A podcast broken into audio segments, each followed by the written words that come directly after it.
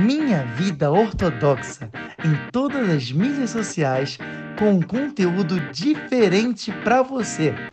Você está ouvindo o Vem Decifrar Sua Semana comigo, Itzhak Asayag. Na Torá tem tudo escrito, inclusive o resumo da sua semana. Não é incrível? Cara, só basta você prestar atenção no que Hashem quer te mostrar. Toda quarta-feira, às 6 horas da manhã, do horário de Brasília. Eu te aguardo, hein?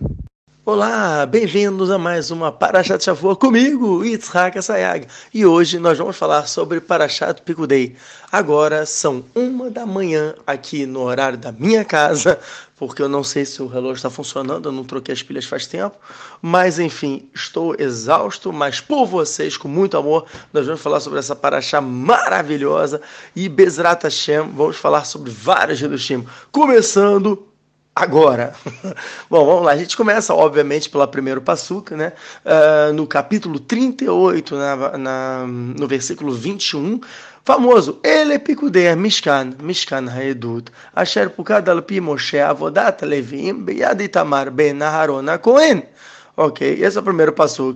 Quem falar sobre é, todas as funções do Mishkan, Mishkan, de eduto de confiança, que foi objetivado através de Moshe Rabbeinu e no trabalho de Levim, tal, muito lindo, muito legal o que que esse primeiro passuca ele quer falar. A gente vai focar mais nesse primeiro passuca, porque tem vários Hidoshim maneiros aqui. Então a gente vai começar com a explicação literal do Urashi, né, que é melhor do que para começar do que o Urashi, que vem trazer o Pshata Pachuto, vem trazer a parte mais simples de compreensão. E hoje nós vamos ver que até o Urashi, dentro do Pshata dele, dá para se explorar muito, como foi o caso do Rabendo Berraí. Opa, já estou dando spoiler. Então vamos lá. Ele picudei, Urashi logo no início já fala, Beparachá, nessa paraxá foram contados todos os pesos do Nedavata Mishkan, do, do, dos valores que foram voluntariados para a construção do tabernáculo. Lequeza, lesava, rocha para prata, para ouro, para cobre. Vinimnu, kolkelav, lechola, e foram contados todos os utensílios para todo o trabalho, todo o serviço do Mishkan, ok? Segundo o Urash, vou, a gente vai analisar esses três aqui, Ha-Mishkan, Mishkan. Você vê que realmente, né, o, o ele já bota um olho aqui interessante que fala, ele picude Mishkan, esses são as funções lá, né, os objetos, utensílios do Mishkan, Mishkan, ou seja, para que isso, cara? Para que isso? Por que, a Torá vem e ela dobra a, a palavra Mishkan? O Urash vem trazer Shnei Peamim. Por que está escrito duas vezes? Remez lemikdash nitmashchan, shenimashken bishenei hurbanin, alavanoteiem shal Israel. Ou seja, é, isso aqui é um remes para os dois bater mikdash, dois bater mikdash da gente, que infelizmente foram destruídos por causa das nossas averot, por causa do, do, do, dos pecados de Am Israel. E para terminar aqui, o último acho que a gente vai analisar, que teve obviamente muito mais, mas que a gente vai analisar, a Mishkan Edut. Ele fala, né? O que é o segundo Mishkan? Mishkan Aedut. Mishkan da confiança, do testemunho. Não, desculpa, não é na confiança, é do testemunho tá? Como é eduto, né? Vem de ed, que é testemunho, fala eduto le Israel, um testemunho para Israel. Sheviter lema kadosh baruhu al egel que é Kadosh Baruch, isso aqui é um testemunho de que Hashem, ele abriu mão, ou seja, ele perdoou, sobre o Maasea Egel, sobre a ação do bezerro de ouro. Por quê? Porque agora voltou a Shekhinah, a presença divina, a pairar sobre a Israel. Nesse terceiro Urashi, eu já gosto de fazer essa pergunta que eu, na hora que eu li isso, eu falei: peraí, como assim? Como assim? A gente falou já, eu tenho insistido nessa tecla já há duas semanas, né, sobre é, é, Paraxá Kitissai, que foi é, é, a Paraxá retrasada, e na Paraxá vai aquilo, na Paraxá passada, falando isso o tempo inteiro sobre uma Kedushin, lá Meteta Mudo Beit, na página 39b, que fala que até hoje a gente está pagando o parcelamento das casas Bahia, o parcelamento da Averá do Reta Egel, do pecado do bezerro de ouro. Aí agora me vem Urashi e fala: não, não, mas foi perdoado. Se foi perdoado, porque estou pagando. Se estou pagando, então não foi perdoado. Me explica esse Urashi. Vamos lá, vamos tentar entender juntos. Então, Urashi, para ser explicado disso, eu tive que recorrer a um Havruta aqui no Shuv, né? Na verdade, foi um, um Dvatorá que eu escutei alguns anos atrás, e Baruch Hashem Beseta Desmaia, eu lembrei, quando eu estava estudando agora, do Rav Markovitz. E o Rav Markovitz é um Aharon, né? um Rav da nossa geração, ele explica o seguinte, o Reta Egel, ele realmente foi perdoado.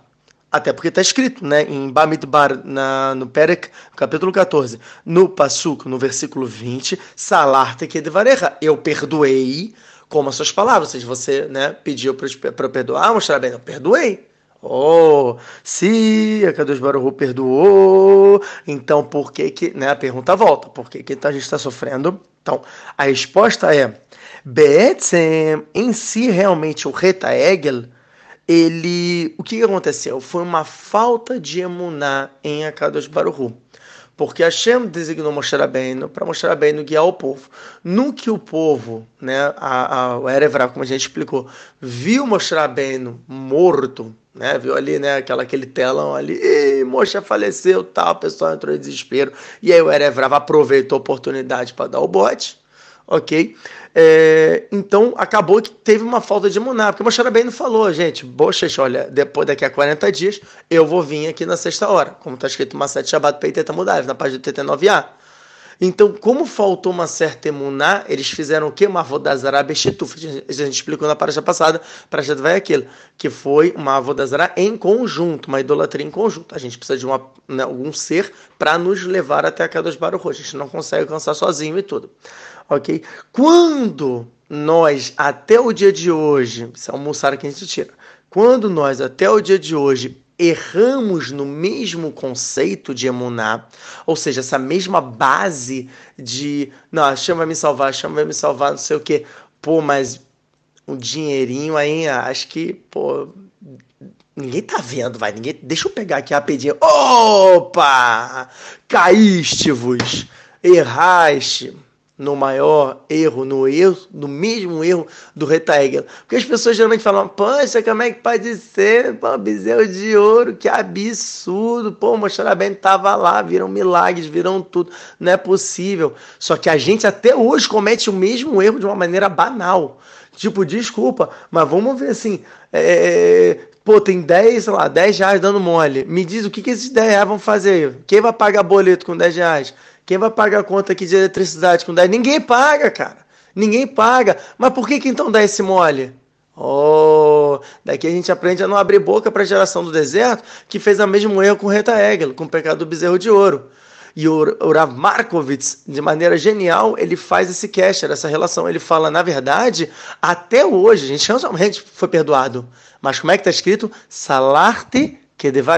Eu perdoei da maneira como você falou, ou seja, na maneira como a gente volta para Kadosh Baruch Hu, perdoa a gente. Se a gente vai e cai de novo, a gente volta, retrocede ao aspecto do retaeglo, do pecado do bezerro de ouro, e portanto, sim, a gente tem que pagar. Olha só que interessante. Então, dessa maneira, o Urashi está certo, que realmente foi perdoado, o Passuk está tá correto, mas da mesma maneira, assim, a gente até hoje está pagando. Ou seja, a Maseret Kedush, na página 39b, também está correta. E a resposta para conciliar isso é que a gente até hoje falha miseravelmente em confiar somente a Kadosh Baruch A gente não consegue, e por esse motivo, realmente o, o atributo do rei do pecado do de ouro volta, e nós ainda temos muito o que aprender. Olha só, já indicaram um reduz muito bonito aí, o nome do Urash. Falei que o Urash, nessa paraxa de Shavuot, a gente vai ver muita profundidade do Urash, ok? Continuando então, né? Vamos lá. Ele é Picudé Mishkan. Olha que interessante. Olha quanta sabedoria tem em uma única palavra da Torá. Como é que começa a paraxá? Ele. Ele, Picudem, Mishkan. Estes são né, os Picudim, né, os, o, o, os utensílios, ou então né, objetivos tal, do Mishkan, do tabernáculo. Ele, a gente pode ver, olha que interessante, o Midrash fala que essa palavra ele é o Midrash Rabá, né, de Shemot Rabá sobre Parashá Picudei, ele traz, ele é a, a, a, o motivo da destruição do Mikdash, ou seja, ele, Picudei Mishkan, estes, ele, pega essa palavra ele, sabe o que é ele? É o objetivo do Mishkan. O que, é o objetivo? É tanto a destruição quanto a solução do Mishkan. Desculpa. Não, afungado que eu ainda tô doente. Eu tô fazendo essa aula. Uma Messirut Nefesh absurda. Então, deixe seu like. Não, brincadeira, eu sei que aqui não dá para dar like. Mas vamos lá. Então, ele tem duas, é, é, dois que a gente aprende, duas novidades. Que ele tem como ver por uma maneira de destruição do Beit HaMikdash, a gente vai entender isso. E ele, essa palavra, também é a solução para a destruição do Beit HaMikdash. A solução, quando tiver destruição, isso vai ser a solução. Vamos entender melhor isso aqui. Então, ele, se a gente abrir Aleph, Lamed, Rei, virar a que é sigla de Avkat, Aleph de Avkat, Lamed de Lashon, Rei, Hará, Avkat, Lashon, Hará.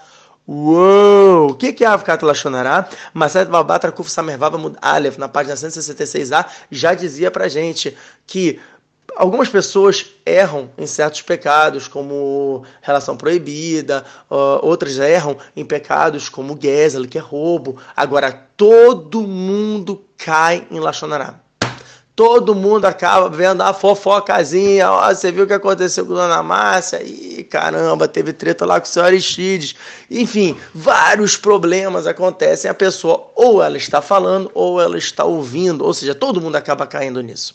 Ah, todo mundo acaba caindo nesse problema de Afkat Lashonará. Maseret Yomar Dafteta muito bem. Na página 9b vem falar os perigos. Está escrito que o Beit HaMikdash Arishon, o primeiro Beit HaMikdash, ele foi destruído pelo quê? Vamos lá, gente por Arayot, que é relação proibida, Shruta Damim, que é derramamento de sangue, e Avodazará, que é idolatria. Tá bom? Agora, o segundo Beit HaMikdash foi destruído pelo quê? Sinat Hina, por ódio gratuito. O que, foi o ódio gratuito? Lachonará. Uau! A Lachonará foi responsável pela destruição do segundo Beit HaMikdash. Pergunta básica.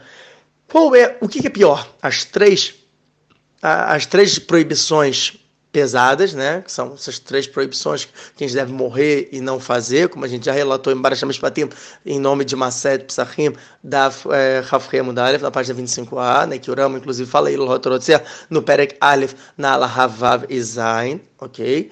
É, de novo, o que, é pior? Derramamento de sangue, idolatria, relação proibida ou Lachonará? É, o cálculo é simples. O Rav Shakir Bodana falou. É muito simples. É só você ver quanto tempo demorou para ter o outro Beit HaMikdash. Do primeiro Beit HaMikdash para o segundo demorou 70 anos e teve o segundo Beit HaMikdash. Do segundo Beit HaMikdash para o terceiro, a gente já está mais de dois mil anos, cara! Mais de dois mil anos e não chega! Não vem! Por que não vem? Por que não vem, Senhor? o que, que, está acontecendo? Por que não vem? Daqui a gente aprende que o pecado de Lachonará é muito pior do que os três grandes pecados.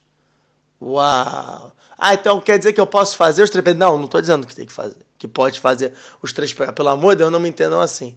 Mas, por tudo, contudo, todavia, eu acho que é assim que você fala, é, o pecado da Lachonará ele é muito pesado. Se a gente pegar o livro Shmirat Lachon, do Rafetz Haim, a gente abrir um pouquinho, a gente entender até né, foi interessante que quando o Rafael Samir lançou esse livro, um dos alunos veio até ele e falou assim: pô, muito legal, Rav, muito legal. Ele, ah, que bom, você gostou do livro? Ele falou, pô, adorei. Não posso falar mais nada, não posso ouvir mais nada. Quer dizer, eu perdi completamente, eu não sei mais o que, que eu posso falar. Eu não sei. Eu, eu, eu agora, para mim, tudo é proibido. Eu, eu, não sei se o que eu estou falando com o senhor é um problema. Rafael Haim, ele falou: Você não entendeu então meu livro? Antes do meu livro, você realmente não podia falar. Agora que eu tenho o meu livro, que é o Shmirat Alashon do Rafetz Haim, agora sim você sabe o que, que você pode falar. Como assim? É a mesma coisa que Shabbat. Ok, vamos fazer o, a parábola para Shabbat. Em Shabbat, a gente tem as 39 melachot, os 39 trabalhos. Mas também tem os filhos desses trabalhos, são as vertentes derivadas e tal, tal, tal, tal, tal. A pessoa que está voltando de Shabbat, geralmente, ela faz o quê? Rumra. Proíbe isso aqui, proíbe aquilo ali, proíbe tudo. A pessoa fica, tipo, basicamente ilhada, desesperada só para acabar Shabbat, porque fala, não posso fazer nada. Eu não posso fazer nada, faz uma coisa, cozinhar, faço outra coisa, de burro rolo, que eu estou falando uma coisa que é rolo, que é, é uma coisa do, do dia mundano em Shabat, que não pode. Eu, a pessoa não pode fazer nada. Até que ela começa a estudar as alarotas, as leis, e ela vai vendo, ah, ó, isso aqui eu posso fazer, pô, legal. Aí aqui dali, não, Onex Shabat, ó, tem um presente Shabat, posso fazer isso aqui. E aí a pessoa vai começando a ficar mais tranquila, que ela vai entendendo que o Shabat não é uma prisão, e sim uma libertação. A gente só tem que saber como interagir com o Shabat. Legal? Então, assim também é o Inyan de Lashonará, é a questão da Lashonará, que a gente, a priori, na verdade, deveria ter o mesmo temor do que Shabat. Ou seja, na dúvida se eu posso falar isso ou não, não fala, cara. Não fala. Porque olha só, foi a destruição do Beit HaMikdash. Até hoje a gente não tem Beit HaMikdash. Tem vários problemas em relação a isso. Ok? A gente vê, né? Como o Urash falou, né? É, ele é picude Hamishkan, Mishkan, ou seja, dois Mishkan, né, são dois Beit HaMikdash. Tá falando aqui, ele que seria a causa de tudo segundo o Midrash. Tá falando o quê? O que, que é ele? É a Avkata Lachonará, é o pó da Lachonará. Nem Lachonará é, cara. É o pozinho. É tipo, pô, isso pode gerar uma Lachonará, já, já dá problema. Caramba, como é que pode? Então, por isso que o Rafael Saim fez esse livro, o Shmirat Lashon, ó, não estou me pagando para fazer propaganda, ok? Onde a gente finalmente descobre o que realmente a gente pode falar, o que, que a gente não pode falar. Porque senão a pessoa sempre acaba caindo nesse sur, é sempre acaba caindo nessa proibição. E é um livro que tem que estar constante no estudo diário do, do, do Yodi e também do Benoa tá bom? Tem que estar constante no estudo diário da pessoa, porque senão a gente acaba caindo. A gente fala todo dia, logo a gente tem que se esforçar de todo dia trabalhar sobre isso, ok? Bom, então vamos lá. É... Agora vamos ver a parte positiva, né? Falando muito, muito da parte negativa do ele e tal. Vamos ver a parte positiva do ele. Ele é gemátria, numerologia 36. Aleph é 1, Lamed é 30, Rei é 5. 1 mais 30, 31, mais 5, 36. Cálculo tranquilo, né? A gente consegue fazer. 36, o que, que é isso? Remes, é uma insinuação para os 36 tzadikim. De acordo com de Sukkah, mesmo rei é muito bem, na página 45b, que está escrito que toda geração possui 36 tzadikim. E se faltar um deles, o mundo imediatamente é destruído. Portanto, tem que estar tendo sempre uma reciclagem. Se um morreu, imediatamente outro tem que estar nascendo. Como está escrito em Macete Omar, na página 38b, né? Que um, um, falece, o outro nasce. Se não me engano, também tem Macete Kidushin na página 72b, logo no iníciozinho, né? Fala quando um nasce, o outro já, né? Um, um falece, o outro já está nascendo. Por exemplo, o, se eu não me engano, o Rebbe de Lubavitch, ele faleceu em 92, eu nasci em 92. Não, brincadeira. O cara já se achando o máximo. Né? Não, tô brincando. Mas enfim, tiveram tzadikim que nasceram nessa época. É, é, sabido, por exemplo, numa história que eu achei bem legal, do Baal Shem Tov, que o Baal Shem Tov, ele explica que existe um sódio, tem um segredo do Mai Maharonim. Juba. Tem o segredo do Mai Maharonim, que é, são as últimas águas, depois de a gente fazer né, refeição com pão e tudo, a gente lava a mão. Tem gente que fala que não é obrigação, segundo o Shohan Aruch, é com certeza obrigação, se não me engano, semana Kuf Pei Aleph, está é, escrito Mai Maharonim Rová, mas um seif, só um artigo, já fala Mai Maharonim Rová, ponto. Ou seja, as últimas águas são obrigação. O, o Mishnah Brurá, inclusive, sobre isso, ele traz por que que Mai Maharonim Rová, porque tem duas coisas. Primeiro, água de Sodoma e Gomorra, que isso que é a opinião que fala, ah, não precisa amar porque não tem água de Sodoma. Tá bom, mas o Rafet Saim no Mishnah Brurah, ele continua. Ele fala: além da água de Sodoma e Gomorra, você tem outro probleminha, amiguinho. Você tem problema de Idkadashim Behetem Kedushim, de Parashat Kedushim, que fala que nós temos que ser sagrados, nós somos santos. Sim, somos santos. Alguns do Pauoco, outros não, mas todos nós somos santos. E, portanto, ao fazer a brahá do Amazon, a gente tem que lavar nossas mãos. Ok? Então, esse é o Pshat pelo Maimaharonim. Legal? Existe ainda Sodota, existe um. um o, o, o traz bastante sobre isso. Na verdade, quem traz mais é o Arisa no Sharakavanot, é, do Shebrikat Amazon, é, onde ele fala sobre Brikat Amazon. O Sharakavanot vem e faz questão de falar que existe toda uma impureza na mão e é, quando a gente faz essa Maimaharonim, essas últimas águas, é uma última água que a gente está dando um alimento para o Samermem, para ele não nos incomodar. Isso é Maia Maharonim Rová. A gente pega essa água, parece que é um desperdício. Não, não é um desperdício. Senão você entraria no problema de Balat que é Deoraita, né, que é a previsão da Torá. ok? Mas se você tem um objetivo para fazer esse baltasrita, essa esse desperdício, não é mais considerado desperdício, senão que você está fazendo ali com uma kavaná, com uma intenção certa. E o Arisa fala que o objetivo é que a gente está dando essa água para o Samemem ficar de boa, ficar tranquilo. Tem inclusive um costume marroquino de, na hora de for comer ralá, por exemplo, pão, sempre pega um pouquinho, um pedaço e deixa de canto, logo antes de comer. Para quê? Falou, isso aqui ó, é pronto do Samermem. É desse anjo né, do mal, tal, e a inclinação do mal, para Sarará, tal, e ele não enche o saco, ok? E, inclusive, realmente é, é alahá mesmo, que a gente não pode fazer o Buricat Amazônia, inclusive, sem um pedaço de pão. Então, não tem nada aqui e tal. Essa, o prato vazio não é uma coisa positiva. Tá bom? Essa rei canut, um cli, rei com um utensílio, rei que lembre da fonte dos ouro, ouro para ser turmado, da Kuf Haftei da Mudalef, da página 129a, que fala que um, quando um utensílio, ele nunca está vazio. Ou ele tem que duchar, ou ele tem que tomar. Quando ele está vazio, isso mostra tomar. Isso é problemático. Entendeu? Quando você tem um pão, você tem algum objeto ali e tal, não sei o quê, você tem como trazer alguma que do chá para lá, como é o caso do pão. Não tem, não tem que do chá, a tomar entra, impureza entra, então é negativo isso. Legal? Então o, o fala que existem vários segredos dentro. E dentro, dentro desses segredos do Mai Maharonim, dessas últimas águas, existe um que somente uma pessoa por vez no, na geração ela tem como ter acesso a esse, hum, a esse segredo. E na época quem tinha acesso era o Orahaim Makadosh, Rabi Chaim Benatar, Zichronon Livraham. E de repente, em uma saudade Lishit, o Baal Shem Tov está comendo tal, e de repente, quando ele vai fazer mais Maharonim, vem um download na cabeça dele, desse Hidush. Na hora ele fala Baruch Dayana Emet. Como assim? Falou, faleceu agora o Rabi Chaim Benatar, o Orahaim Makadosh. Olha só que pesado, galera, olha só. Mas daqui realmente a gente entende que não, não existe isso de ficar com essa tempo de carência, né? Que nem eu acho que no Brasil tem muito isso, né? Quando a pessoa passa de um, é, é, de um plano de saúde para outro, tem aquele período de carência, que a pessoa está roubada se acontecer algum problema. Aqui em Israel, por exemplo, não existe isso. A pessoa tem que ficar no plano, ela fica assegurada no plano, aí se ela quiser mudar, ela tem que mandar uma carta, tal, pedindo, e eles é, esperam até acabar o período da pessoa naquele plano e já engata no próximo, para a pessoa não ficar um dia sequer sem um plano de saúde. Tá bom? É, então, é, a gente entende aqui, são 36 sadiquim. Quando um falece, o outro vem e tal, não sei o quê. E a pergunta é: caramba, tá bom, o que, que isso tem a ver com a Paraxá? O que tem a ver é o seguinte: ele picudei a Mishkan, Mishkan Eduta, Shapukadal Pimoshev Avodat Alevim Beyad Tamar Ben Aaron Cohen. Ele picudei a Mishkan, falou: estes são os picudim do Mishkan. Ou seja, qual é o objetivo do Mishkan?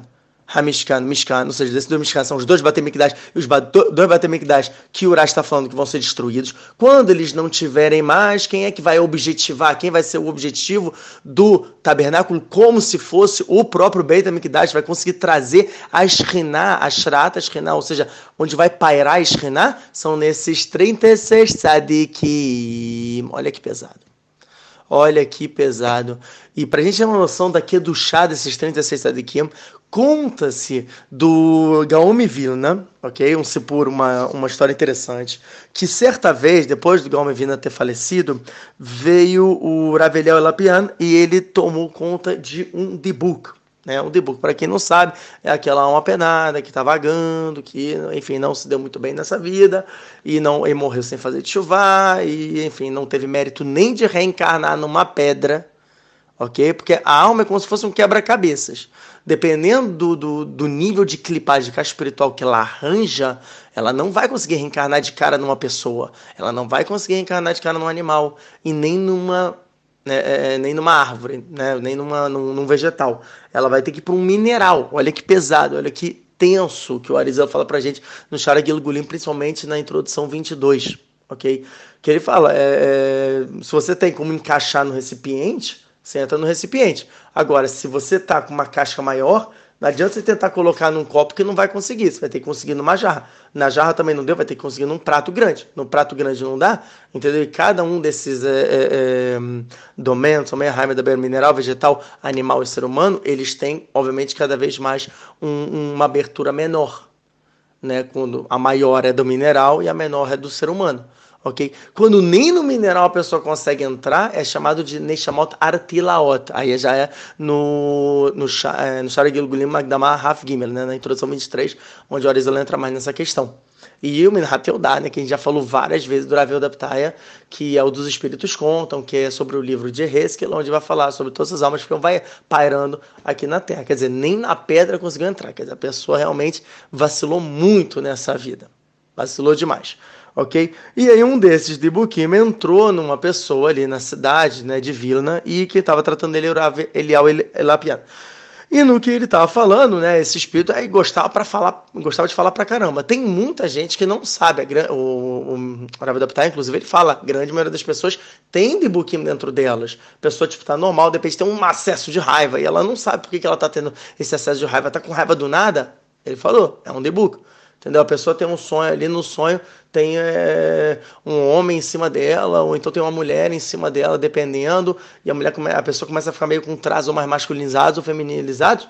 É um debug. Olha só. A pessoa tem, de repente, uma dor de cabeça assim absurda, vai no médico, o médico fala: Eu, eu não sei o que, que é, não. É um debug. Olha só. Só que tem debug que fica alguns dias, algumas horas, tem vezes que foi umas semanas, meses, anos e, Raza Shalom, até décadas e assim por diante. Legal? Então, não, legal não é legal, né? Não é um pouco legal. Enfim, esse debug em questão, ele vem e ele fala com o Raveliel Lapian e ele começa a falar sobre Gaon Vina. E ele fala: saiba você que o Gaon, Gaon Vina, ele mete medo em todo mundo aqui no Shammai. Todo, todo mundo no mundo espiritual a gente tem medo dele. Entre espíritos, demônios, Mazik, Hitsunim, geral tem medo dele. O Raveliel Lapian falou: ué, ué, ah, por quê? Por que, que tem medo? Pera o Galmivino é sabido que ele não fazia jejuns e tudo. A verdade é que sim, ele fazia jejuns, só que ele fazia quando ele era muito novo. Pela idade lá dos 9 anos, 10 anos, ele fazia jejuns. Só que quando ele chegou numa idade mais velha, ele parou de fazer jejum e até que ele comia muito bem. Se não me engano, quando o Galmivino tinha 4 anos de idade, o que, que ele fazia? Ele pegava torradinhas, né? Ele pegava aquela é, é, pão de forma, ele enrolava, assim, como se fosse um remédio, ele engolia, para ele realmente não ter nenhum prazer ali. Né? Obviamente depois de fazer, né? É, Nitralotadaime e tudo, e Bricatamotzi. Então, qual é o reduz que tem aqui? Né? Por que, que ele, né, o Galmevina comendo, ele mete tanto medo e tudo? É, né, porque a gente sabe que é uma do chá maior a pessoa que faz jejum. E a resposta é a seguinte: o Gaome Vina, a partir do momento que ele comia, era como se ele estivesse fazendo um misber, um altar de que do chá para cá dos Baruchu. Me perguntam, então como? Como ele consegue fazer isso? Kavanot. Existem várias kavanot de comida, várias. Peixe, por exemplo, tem uma kavaná específica para peixe. Azeitona, tem kavaná para azeitona. Pão nem se fala, nem se fala, ok? É, não vou falar agora, porque senão vocês é, vão pegar pesado. Por exemplo, uma cavana muito simples é, por exemplo, lechem é a mesma, a, lechem que é pão, são as mesmas letras da palavra melar, que é sal. Por que sal? Se você pegar essa palavra melar, ela é três vezes a Yud Kei três vezes a, o gematra de, do nome de Hashem porque o sal ele conserva o produto, assim como a Kadosh Baruch ele conserva a gente o tempo inteiro, né, com muita arachamim, ele conserva os dinim, ao invés de, né, de ter o, o din direto, né, a sentença direto, não, a Hashem vai enrolando e tudo, isso faz com que a, a, gente consiga viver de uma maneira um pouco mais confortável, ou quando vem alguma sentença, ela vem em, em parcelas e tudo, e assim também o sal, antigamente ele era utilizado para conservar o produto, antigamente não existia geladeira, então o produto ele podia realmente estragar muito rápido, então vinha o sal e conservava, tá bom? Então essa é uma cavana muito ultra, hiper, mega chato, tá bom? O Arizal, por exemplo, no Shara Mitzvot Parashat Ekev, nossa, ele vai lá a fundo, pegando cada cavaná para cada comida. Maçã tem uma cavaná específica. Enfim, tem vários alimentos assim com cavanoto bem legais. Então, com certeza, o Galmivina fazia essas cavanotas e por isso ele conseguia elevar o alimento. A gente acha que ah, roupa é uma coisa simples, comida é uma coisa. Ah, comida, eu tenho todo dia comida em casa. É, mas a gente não dá valor que, na verdade, a comida não é que ela é um sustento para o corpo. A comida também pode ser um sustento para a própria alma ok? Só que isso a gente vai falar melhor quando a gente chegar em Parashat Ekev, não é agora o momento. O que é o momento é de dizer que então o, o Dibuk ele continuou falando com o Raveliel Lapena e ele falou: Eu tenho mais uma coisinha para falar.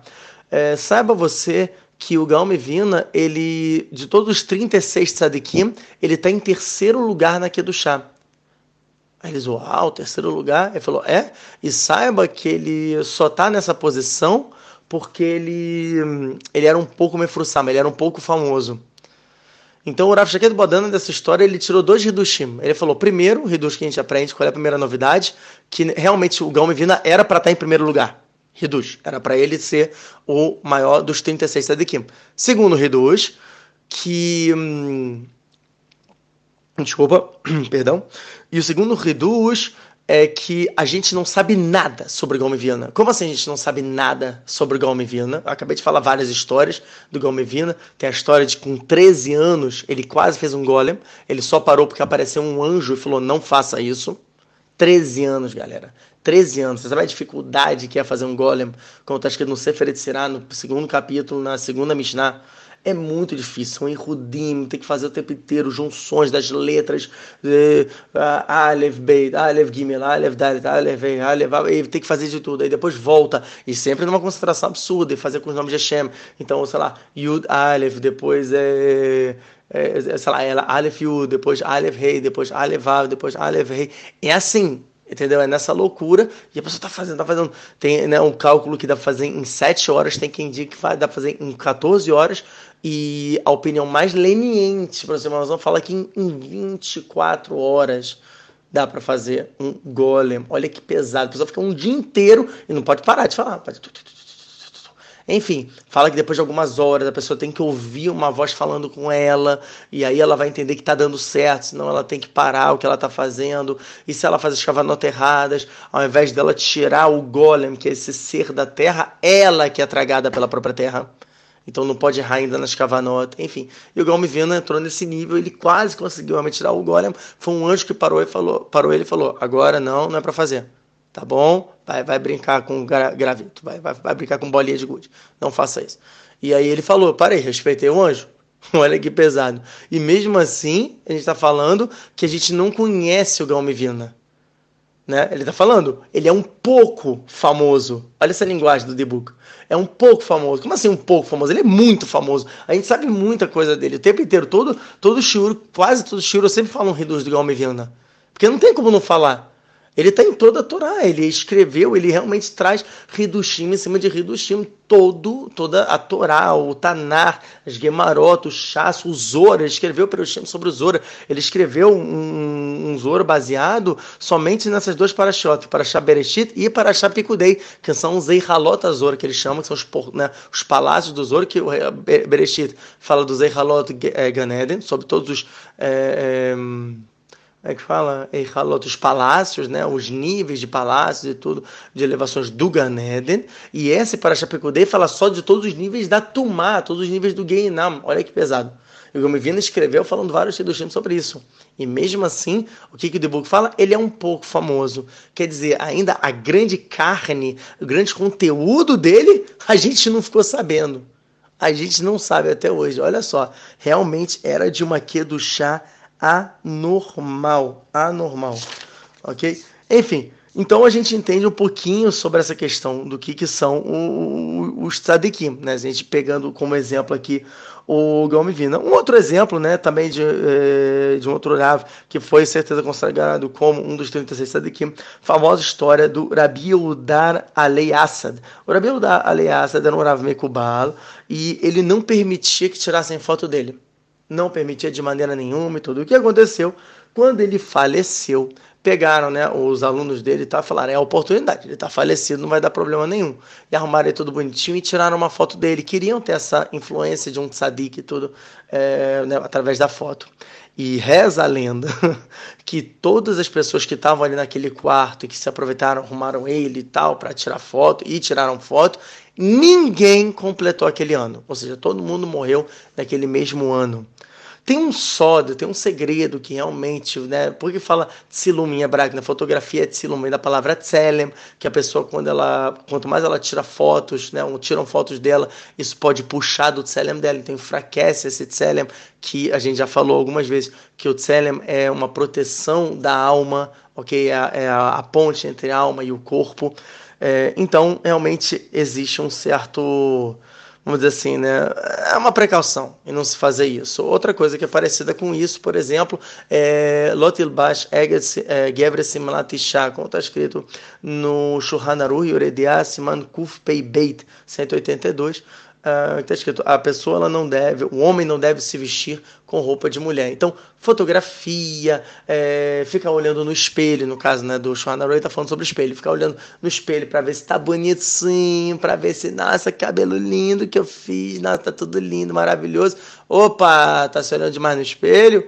Tá cometendo um isur, isso aqui é derechá são as mulheres fazem isso. O uremá facilita. Hoje em dia, o ikara, alahá, é que tem como sim se facilitar da gente olhar de vez em quando, mas não ficar observando muito tempo. Agora, esse é o pshat, tá bom? Essa é a alahá. E a Kabbalah que tem aí dentro? Por que, que é tão problemático? Por que o Rav é, tinha tanto medo e tudo? Vamos lá. Então, o Zohar, em Parashat Pikudei, que é a nossa Parashá da Fressa Merreta Mudalef, na página 268a, explica que existe um Ruach, um espírito, que quando a pessoa ela fica olhando muito tempo né, para a questão de se embelezar no espelho, esse espírito ele é responsável pela tava, pelo desejo de niuf, que é desejo de relação proibida. E ele entra dentro da pessoa e nisso que ele entra na pessoa, ele começa a mexer na cabeça dela, ela começa a ter pensamentos mais é, pecaminosos, querendo ver coisas que não devem ver, fazer coisas que não devem ser feitas e tudo. Logo, deve-se sim tomar cuidado, al pia cabalá, inclusive, em relação a ficar se olhando muito tempo no espelho. Olha só ok? Uh, é interessante que essa semana eu estava vendo, né? O pessoal sempre pergunta sobre sonho e tudo, e Baruch Hashem foi patrocinado pela minha tzadikah, minha esposa, com um livro maravilhoso chamado Mishnat Halomot, e nisso eles fazem um compilado sobre todas essas questões de sonhos e tudo. E eu estava lendo sobre Sheilat Halom, que é quando a pessoa ela consegue fazer pergunta dentro de um sonho. Ela faz uma pergunta, falou, Hashem, é para eu ir por esse caminho? Ou então, Hashem, o que quer dizer esse passuco dessa Torá? Você me responde e tal. E a Kadosh Baruch realmente manda para a pessoa, tem todo um, um, um, processo de fazer isso e tudo. E, inclusive, né, o, o se me engano, o próprio Zod, para esta turma, com o Flamengo da Mudalha, na parte de tentar, fala que é, a gente tinha antigamente o, o, a nevoar, a profecia, a gente perdeu. A gente tinha depois a Uruah Kodesh, perdemos. A gente tinha Batkol, que é uma voz celestial, perdemos. Hoje em dia o que nos restou, Sheilat Halom. Então você vê que até hoje, realmente, a Sheilat Halom ela permanece, que é essa pergunta no sonho. Só que o, o, o, o Rav Haim Vital no uh, Sharei Amitzvot eu tinha visto sobre Parashat Vayechi, isso, Parashat Vayechi, e também eu encontrei no Sharei Ruach que o Marco fala sobre isso, é, principalmente no Fus Barazani, no Daf Reishret, no Daf, na página 208, ele fala que existe um problema que é considerado assim Kabbalah prática fazer isso hoje em dia e a pessoa que faz isso ela vai ter muitos sofrimentos, a pessoa vai ter muitas doenças, e vai ter muitas infelicidades e tudo. Ou seja, não faça isso, entendeu? Em outras palavras, não se deve fazer isso. Mas enfim, ele está falando sobre sonhos e aí no Zohar, ele em dois lugares ele cita, né, no da Samerdaret, na página 264a e na página 267a, fala que desses dois espíritos que um ele mistura o sonho verdadeiro, ele coloca aquele elemento de mentira, como está escrito em uma sete Shabbat na página 55b, que todo sonho tem um elemento falso dentro dele, tá? É sabido. É, e o segundo espírito ele vem e ele traz sofrimentos dentro daquele, daquele enfim, daquela enganação do, do, da falsidade dentro do sonho e faz a pessoa ficar em pânico ou ficar tipo triste e tudo. Isso tira um pouco da força dela. Esses dois espíritos. E como é que a gente faz para evitar esses espíritos, Yitzhak? Como é que a gente faz isso? E é, a gente de novo entra na Parashá Picudei, nossa Parashá Shavua. O, é, o Maran Ben Ishai fala isso no Shanar e Shonar no primeiro ano. Em em Parashat Pekudei, no Ot Yud Gimel, ou seja, na letra 12, né, na letra 13, desculpa, Yud Gimel, na, no artigo 13, onde ele ensina para a gente as kavanotas do Kriyat Shema, baseando-se no Shara Kavanot Drushei Laila, onde ele fala que quando a pessoa vai fazer o Shema Israel, ele tem que focar no Dalet, da palavra errada, fazer estende, não, e nisso botar duas kavanot, botar uma kavaná, uma intenção de que é, é, qualquer ser que tenha saído dela por poluição noturna, ou sei lá, né, o cara ter tido é, é, sêmen vão e as mulheres também, mulher também entra nisso, ok? Ela tem que pensar que esse, esses seres, imagina isso, como se fosse um bando de cera ali de lama, você está quebrando aquela lama que ela já está dura de argila, sabe? Você quebra e tem uma, uma luzinha que é essa nitsot de que do chá, ou seja, como se fosse uma alma dentro disso, que foi o que saiu de você. É, e foi revestido pelas clipotes, pelas chaves espirituais. Esse é o Ben Israel, ele fala essa primeira kavaná. A segunda, que ela, essa, essa, esse pomo de energia você bota lá para cima e né, para o chamar e para os céus e que eles desçam de maneira que do chá. Viu? Simples, simples. Se você não entendeu, volte um pouquinho, anote no seu caderninho, ok? Lápis, é, é, papel ou caneta, pode ser da sua preferência, não tenho problemas com isso, ok? E aí você anota para fazer as melhores cavanotas e é sabido que as pessoas que fazem isso e leem o Kriyat Shema Shealamitah, que é todo esse ceder, toda essa ordem do Kriyat Shema antes da pessoa dormir, a pessoa que faz tudo bonitinho, realmente ela consegue ter sonhos melhores, sonhos com mais que do chá, elas acordam com mais energia. Tinha um amigo meu na época da Estivá que falava que toda vez, toda noite ele tinha pesadelo. Eu falei para ele, para ele fazer o Kriyat Shema Shealamitah, fazer tudo direitinho, ele falou que começou a fazer. Eu lembro que ele voltou umas semanas depois e falou: "Cara, nunca mais eu tive pesadelo". Olha que loucura. Ele falou: caramba, se eu tenho uma coisa, é uma coisa muito pequena, eu sempre acordo com mais energia e tudo. Baruch Hashem. Enfim, então, é, realmente, a gente vê né, que os Ores para Chapecudei, ele tem muito reduz dentro dessa parte espiritual e tudo.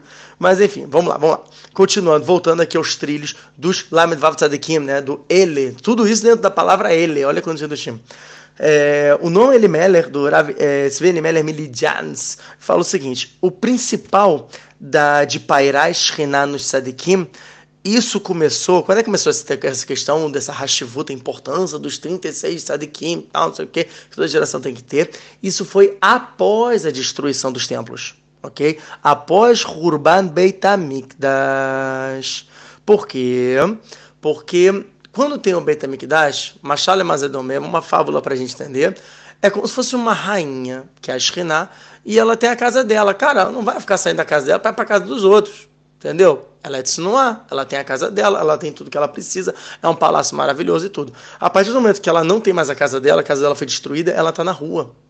E se ela está na rua, uma pessoa Uh, com um mínimo esforço de tentar limpar a casa dela, deixar bonitinha, cumprir cultural mitzvot, que a casa dela é né, a, a, o corpo dela, como está escrito, né? É, Vasul mikdash veshahant betoham, ou seja, que faça para mim um mikdash, né, um, um, tabernáculo, e eu vou parar neles, no plural, o famoso explicação do Rebbe de Lubavitch, ele fala, todos nós somos um Beit HaMikdash, todos nós somos um templo sagrado. Então, é, isso acontece depois da destruição do Beit HaMikdash. Antes, então não tinha como conseguir a a presença divina? Sim, tinha, mas era um esforço muito maior. A pessoa tinha que suar bem a camisa para conseguir. Hoje em dia, um pouquinho de suor, um pouquinho de estado luto, de esforço, a Shekhinah consegue já vir, ela quer, ela quer vir, né, que ela tem agora uma casa e ela consegue viver na casa da pessoa, o que é muito bom para a pessoa, porque traz muita brahá, muita chá. a pessoa está com a vida dela toda iluminada. Legal? Uh, até tem uma pergunta interessante, né, uma marloca, na verdade, entre Urashi e o Malbim, sobre Kabbalat Peneirabó. Fala o seguinte, é, Kabbalat Peneirabó é uma mitzvah, ok, que a gente tem, que você recebe o Rav, no, no, na festa ou no Shabat e tudo. Você tem que ir até o Rav e honrar o Rav. Né? Como está escrito, inclusive, Maset Shabbat, Kuf no Beit Mudalev, na página 152a, que a pessoa vai até orar, fala, oi Rav, tudo bem, tá, Shabbat Shalom, ou então Rav Haksameah, tal, não sei o quê. E isso, por si só, a gente está dando um kavod para a Shekhinah, está dando um kavod e tudo. É uma mitzvah muito importante, ok? É... Agora, a pergunta é, isso está escrito no passuco de Aliata, Aliata Regel, ou seja, da, da época que a gente ia até o Beit HaMikdash e fazia os korbanot durante os Hagim, Pesach, Shavuot, Sukkot. Aliata Regel, ok? Então, a pergunta é, agora que não tem mais o Beit HaMikdash, a gente ainda tem essa mitzvah ou não?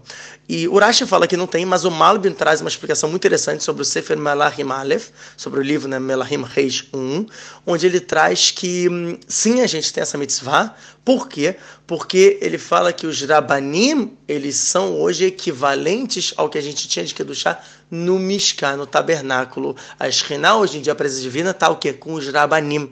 E, portanto, sim, existe a mitzvah de Kabbalat Venerabó, a gente receber, né? A gente ia até o Rav é, é, durante os Hagim e Shabbatot também é, porque a gente está dando um mérito, a gente está dando um cavote para a própria Shekhinah que está parando sobre o Tzadik. Isso justifica, casa muito bem com essa explicação que a gente estava falando, que ele Pikudei Mishkan, quem são ele? São os 36 Tzadikim, eles são os Pikudei Mishkan, eles são o Mishkan. Quando eles são o Mishkan, quando não tem Mishkan, ou seja, eles são o, o Beit HaMikdash, o tabernáculo, o nosso templo, quando a gente não tem mais o templo. Então é interessante esse mapa que eu queria trazer para vocês.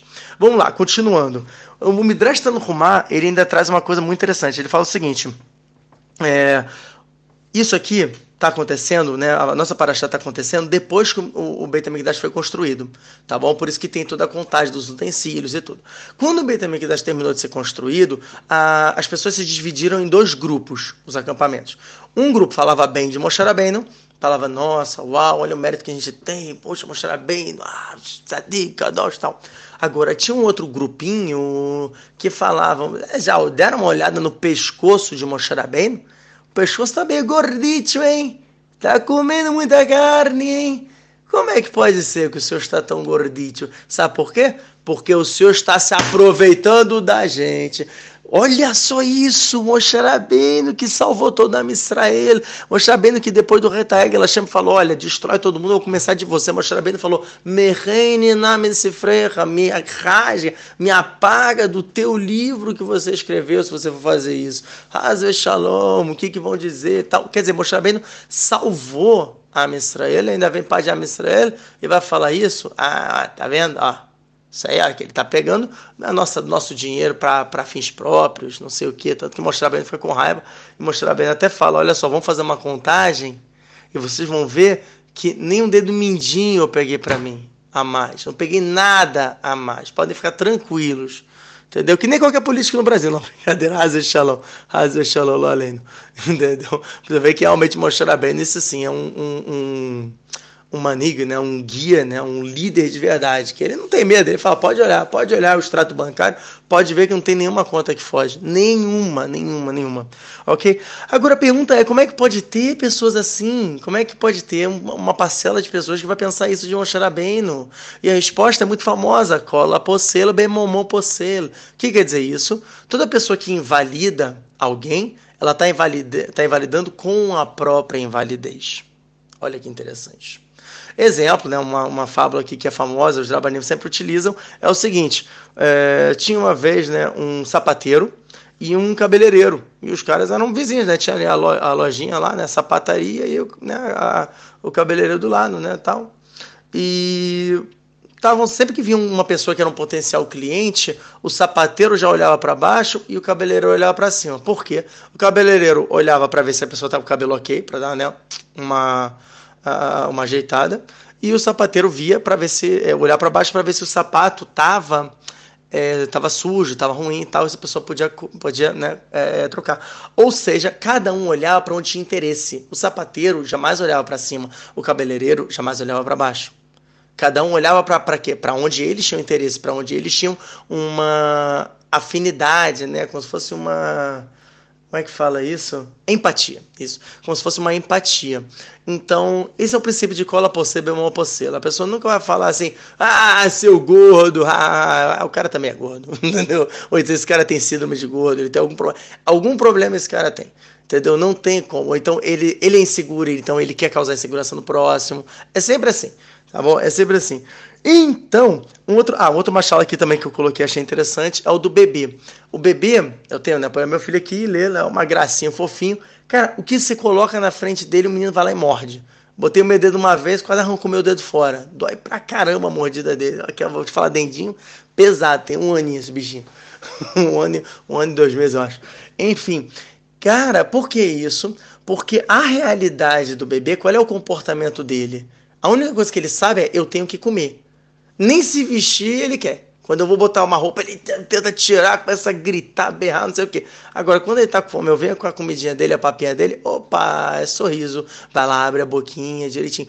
Tudo, tudo, tudo. Por que, que eles pensam em comer? Porque a única coisa que ele entende é, cara, eu, quando eu como, eu fico satisfeito, não tô sentindo dor, porque ele sente uma dor na barriga. Então, isso me satisfaz. E esse é o universo dele. Tudo bem que até hoje tem pessoas que o universo da pessoa ainda é comida, né? Não adianta, a pessoa tá muito feliz, não sei o quê. Poxa, cara, bom vacilo que você fez comigo, não sei o quê. Aí, pô, o que, que você tá fazendo aí? Ah, fiz uma batata frita. Opa, pô, te amo, cara. Sabe que, pô, você você é meu preferido. Entendeu? Tem pessoas que até hoje realmente funcionam dessa mesma maneira que o bebezinho aqui, como declarado. Ok? Por quê? Porque é, tudo vai depender de é a realidade da pessoa, qual é o, o ambiente, o aspecto de comportamento da pessoa. Freud já falando, é o aspecto de comportamento da pessoa. Então, por esse motivo, essas pessoas vinham e falaram isso sobre Moshe bem, porque elas lá dentro, sim, é, roubavam, elas né, desviavam algum dinheiro, faziam alguma alguma mutreta ali dentro, alguma coisa eles faziam e, portanto, isso foi que eles viram, viram o pior e bem porque eles tinham o pior dentro deles. E olha só que interessante, isso é a explicação perfeita porque a gente estava falando do primeiro Remed de ele, que ele era Shetevot sigla Avkat Lashonara. Olha só, é Lashonara, quem estava fazendo, o próprio povo aqui nesse momento, parte, não todo, mas parte do povo, estava vindo e falando isso. E olha só que interessante, destruição dos dois Beit HaMikdash. Aqui tem o Nemes, a destruição dos dois Beit HaMikdash, exatamente quando vem esse Midrash, vem explicar isso. Quer dizer, daqui a gente entende, foi daí que o Midrash aprendeu. É, Para terminar, eu quero trazer um Hidush do Rabbeinu Berhai, ok? O Rabbeinu Berhai, sobre Parashat Pekudei, ele traz isso sobre o próprio, o próprio cálculo do Rashi, né? Que o Rashi falou que a Mishkan, Mishkan, o que, que ele traz? Ele fala duas vezes para dizer os dois Beit que, que foram destruídos. O Rabbeinu Berhai falou, olha o quão profundo é isso. Peguem seus papéis e canetinhas que a gente vai fazer cálculo agora. Beit HaMikdash Asheni, o segundo Beit HaMikdash, quanto tempo ele durou? 420 anos. O primeiro Beit HaMikdash, quanto tempo ele durou? 410 anos. Ok? Então, é, e quanto tempo, desculpa, e quanto tempo é, durou desde a saída do Egito? A Mistrada pegou as malas, falou, vai embora, saiu do Egito, até o Beit HaMikdash Arishon, até o primeiro Beit HaMikdash, foram 480 anos, ok? 480 anos. Isso, inclusive, está é, tá explicitamente no Sefer Melachim Aleph, no capítulo 6, no Passuk 1. Legal? É, então, se a gente pegar agora o Passuk e a gente desmembrar ele de novo, fica ele picudei Hamishkan, Mishkan é Edud, Berruli, Berruli. Vamos pegar esse aqui. Ele picudei Hamishkan, Hamishkan, Rei é 5, Mem é 40, Shin é 300, Raf é 20, Nun é 50. Pega e faz a somatória, dá 415. 415, mas se você pegar Hamishkan, pega as cinco letras, uma, duas, três, quatro, cinco, são cinco letras, dá 420. Aí vocês falam, pô, forçadinho, hein, Frank? Forçadinho, hein? Aí eu falo, calma que o Ratão Sofrer fez a mesma pergunta, achou forçadinho e ele vai explicar já daqui a pouquinho, tá bom? Uh, depois, Mishkan normal, Mishkan normal, 410, legal, que é o é o Eremes pro primeiro, primeiro Beit, é, Beit. Maneiro, o a Mishkan seria Eremes pro segundo Beit HaMikdash, Mishkan é Eremes pro primeiro, né, ensinação pro primeiro Beit HaMikdash. A Edut fica 479. A Gemata é 479. Como assim 479? O que, que tem a ver? Tem a ver que, olha só que legal. O que, que eu falei? O tempo desde a saída do Egito até ou a construção do Beit HaMikdash foram 480 anos, mas a Gematra aqui deu 479. Aí eu falo, Nahon, verdade. Porém, saibam que o Mishkan ele foi construído a partir do segundo ano do, da saída de, de Bnei Israel, não do primeiro ano. Se o Beit HaMikdash, o, prim, o primeiro Mishkan, o primeiro tabernáculo, construído no segundo ano e não no primeiro, na verdade, na somatória, desde a saída do Egito até o primeiro Beit HaMikdash, a gente fica exatamente 480 anos. É, fica Gematra 480, que eu tenho que adicionar um, que é um ano, que é o primeiro ano que eles saíram, mais os 479, dá exatamente 480, que é incrível. Aí vocês falam, tá bom, Itzik, mas e aquela pergunta dos 420, do, do, do, do segundo Beit HaMikdash, qual seria a resposta? A resposta, o Ratan Sofia faz uma pergunta, ele fala, é meio forçadinho. A resposta que ele traz é maravilhosa, ele fala o seguinte, não é, não é forçado, muito pelo contrário, existe uma necessidade sim de expor esses cinco a mais escondidos do Hamishkan para o Mishkan do, do segundo Beit HaMikdash para o primeiro. Por quê? Balir Mos, isso vem justificar que existiam cinco coisas no primeiro Beit HaMikdash que no segundo Beit HaMikdash se perderam. Assim como esses 420, né? A Gematra foi jogada por 415 pela falta do, do dessas, desse, desse número 5 e que a gente teve que somar, forçar a barra através das cinco letras. Cinco coisas, se explica Maset Yomar Rafalha Famud Beit, na página 21b. Cinco coisas se perderam do primeiro Beit HaMikdash para o segundo. O segundo Beit HaMikdash já não tinham. Essas cinco coisas eram Aaron, que é o Arona Kodesh, Kaporet e Cruvinho, ou seja, o, a arca sagrada, né, com os é, com aqueles anjos em cima, né, os Cruvim e a Kaporet, que é, que é enfim, é, uma, é, é como se fosse uma, uma cortina que tinha ali dentro. Isso tudo se perdeu. Ok, isso tudo foi, né, Eshayal, na verdade, fez uma Kabbalah Maassi tal, fez uma Kabbalah prática e afundou na terra para que os Rechaim não pegassem durante a destruição do primeiro templo. E a gente se perdeu. Até hoje a gente não sabe, ok? É sabido que, ah, eu vou cavar, então eu vou encontrar. Não, você não vai encontrar. Porque já que foi feito com Kabbalah Maassi, foi feito com Kabbalah prática, que Eshayal Anavi, ele escondeu esses utensílios, então somente através de Kabbalah prática a gente tem como revelar isso e se só na, só na de Mashiach a gente vai conseguir. Segundo, fogo, ou seja, é, é, os próprios korbanot não eram, mesmo, é, não eram feitos mais da mesma maneira, não tinha um fogo que era o estamido, que era um fogo que ficava trazendo uma, uma como é que fala? Uma fumaça que era reta, era um milagre revelado que tinha no primeiro templo, que ela ficava reta, estava batendo vento, tal, chuva, a fumaça estava lá indo, igualzinha retinha até o Shamaim, isso não tinha mais no segundo templo. Terceiro, a Shekhinah, a presença divina já não não estava mais no segundo Beit HaMikdash. Quarto, Ruach HaKodesh, ou seja, os Koanim não tinham mais esse espírito divino, que eles conseguiam ter quase uma profecia no segundo Beit HaMikdash. E, e, e, quinto, Urim Vetumim, que Urim Vetumim também era um Ruach absurdo, que eram aquelas pedras que ficavam no, no, no efod, né, do, do, no Roshen, desculpa, no Roshen, do, que, é como se fosse aquela, aquele Magen, é, como é que fala? Como se uma armadura, né, do Kohen Gadol, e a pessoa, né, vê os Kohanim fazer uma pergunta, né, o próprio Kohen Gadol fazer pergunta, e se a resposta fosse sim, eles brilhavam. Então, ah, qual tribo deve fazer tal função? Brilhava a pedra correspondente àquela tribo. Quer dizer, era um milagre revelado, era realmente Hashem falando explicitamente com a estrela. Isso, infelizmente, não tínhamos no segundo Beit HaMikdash, só no primeiro. E daqui a gente realmente mata as cinco coisas que tinham no, no primeiro e que não tinham no segundo e que foi revelado tudo aqui milimetricamente planejado no na, na, na, diferença entre Hamishkan para o Mishkan e a diferença dos anos, né? Que um durou 410 anos, que foi o primeiro Beit, o primeiro Beit e o segundo 420. Essa paraxá ela é uma paraxá mais técnica. O Zohar ele entra legal na parte mais espiritual. Acredito que sim, tem uma correlação entre os dois, já que ele fala dos sete níveis do Gehinom, uma coisa pesada. Eu tenho preparado o Shurim para a gente fazer sobre isso. Bezrat Hashem, uma aula já no, no, aulas no YouTube para explicar cada coisa, como é que funciona, é, todos os radarim, né, todas as salas, como é que funcionam. É bem, bem, bem pesado.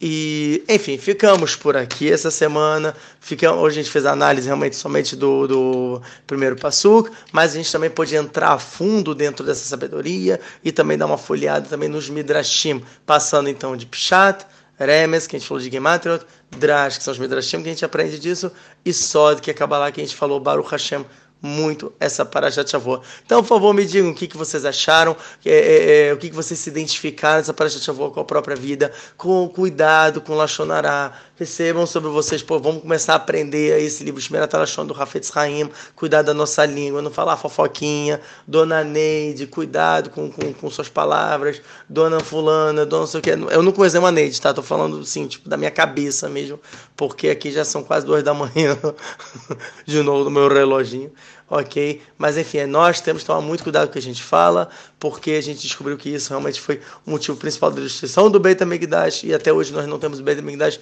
por causa disso. Bezerra Hashem, que através de a gente consertar isso, a gente receba o Beit HaMikdash, Bimerá Ben Ameinu e Shabbat Shalom, com muita que deixar para todos vocês. Você sente falta de um lugar onde você pode tirar qualquer dúvida de Torá com fonte, como um Google? Solucionamos seu problema. Com um preço simbólico, você participa do nosso grupo de perguntas e ainda cumpre com a mitzvah de Sahar Vezevulun. Gostou? Quer saber mais? Entre em contato no Instagram ou por e-mail minhavidaortodoxa.gmail.com